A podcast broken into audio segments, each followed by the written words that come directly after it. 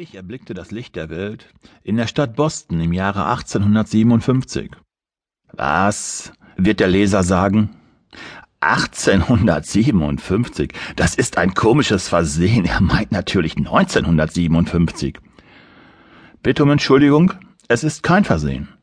Es war etwa um vier Uhr Nachmittag am 26. Dezember, einen Tag nach Weihnachten im Jahre 1857, nicht 1957, dass mir zum ersten Male der Ostwind von Boston um die Nase wehte, welcher, ich versichere es dem Leser, in dieser grauen Vorzeit ebenso durchdringend war als in dem gegenwärtigen Jahre des Heils 2000.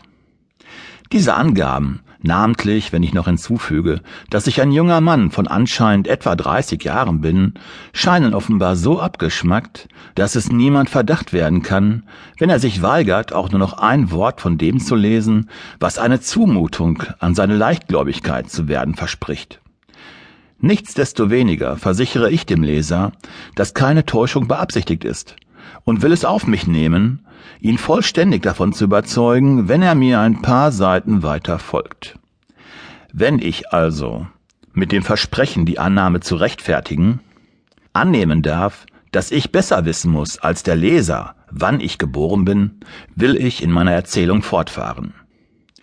Wie jeder Schuljunge weiß, gab es gegen Ende des 19. Jahrhunderts keineswegs eine solche oder nur eine ähnliche Zivilisation als die heutige obwohl die Elemente, aus welcher sie hervorgehen sollte, schon in Gärung begriffen waren.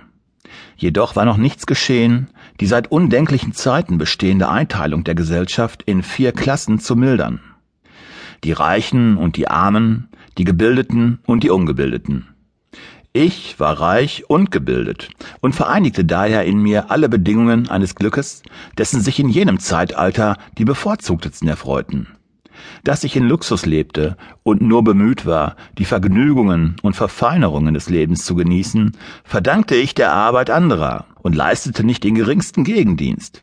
Meine Eltern und Großeltern hatten ebenso gelebt, und ich hoffte, dass meine Nachkommen, wenn ich solche haben sollte, sich einer ebenso leichten Existenz erfreuen würden. Aber wie konnte ich leben, ohne der Welt zu dienen? wird der Leser fragen. Wie konnte die Welt jemand Unterhalt gewähren, der nicht arbeitete und es doch konnte? Die Antwort auf diese Frage ist, dass mein Urgroßvater ein Vermögen gesammelt hatte, von dem seine Nachkommen lebten. Man wird vermuten, dass das Vermögen sehr groß gewesen sei, da es durch das Leben dreier Generationen in Untätigkeit nicht aufgezehrt wurde. Das war jedoch nicht der Fall. Das Vermögen war ursprünglich keineswegs groß. In der Tat war es jetzt, nachdem drei Generationen untätig davon gelebt hatten, viel größer als anfänglich.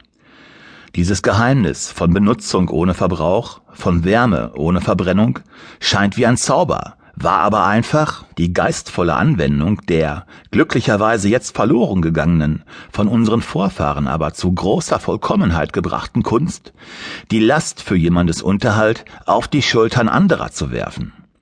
Der Mann, der das fertig brachte, und alle trachteten danach, es so weit zu bringen, lebte dann, wie man sagte, von dem Abwurf seines Vermögens. Es würde uns zu weit führen, hier zu erklären, wie die alten Methoden der Industrie dies ermöglichten. Ich will nur so viel sagen, dass die Interessen von Kapitalanlagen eine Art Steuer waren, welche ein Mann, der Geld erworben oder geerbt hatte, von dem Erwerb derer erhob, welche sich mit Industrie beschäftigten. Man darf nicht glauben, dass ein nach modernen Begriffen so unnatürliches und widersinniges Verhältnis von unseren Vorfahren niemals getadelt worden wäre. Gesetzgeber und Philanthropen bemühten sich von den frühesten Zeiten an, die Zinsen abzuschaffen oder doch auf möglichst geringes Maß zu beschränken. All diese Bemühungen sind jedoch misslungen und mussten notwendigerweise misslingen, solange die alte soziale Organisation herrschte. Zu der Zeit, von welcher ich schreibe, also vom Ende des 19. Jahrhunderts, hatten im Allgemeinen die Regierungen den Versuch, die Sache zu regulieren, vollständig aufgegeben. Um dem Leser einen allgemeinen Begriff davon zu geben, wie die Menschen damals zusammenlebten, namentlich wie das Verhältnis der Reichen und Armen zueinander war, kann ich keinen besseren Vergleich der damaligen Gesellschaft finden, als mit einem riesigen Omnibus, an welchen die große Masse des Volkes gespannt war, um ihn mühsam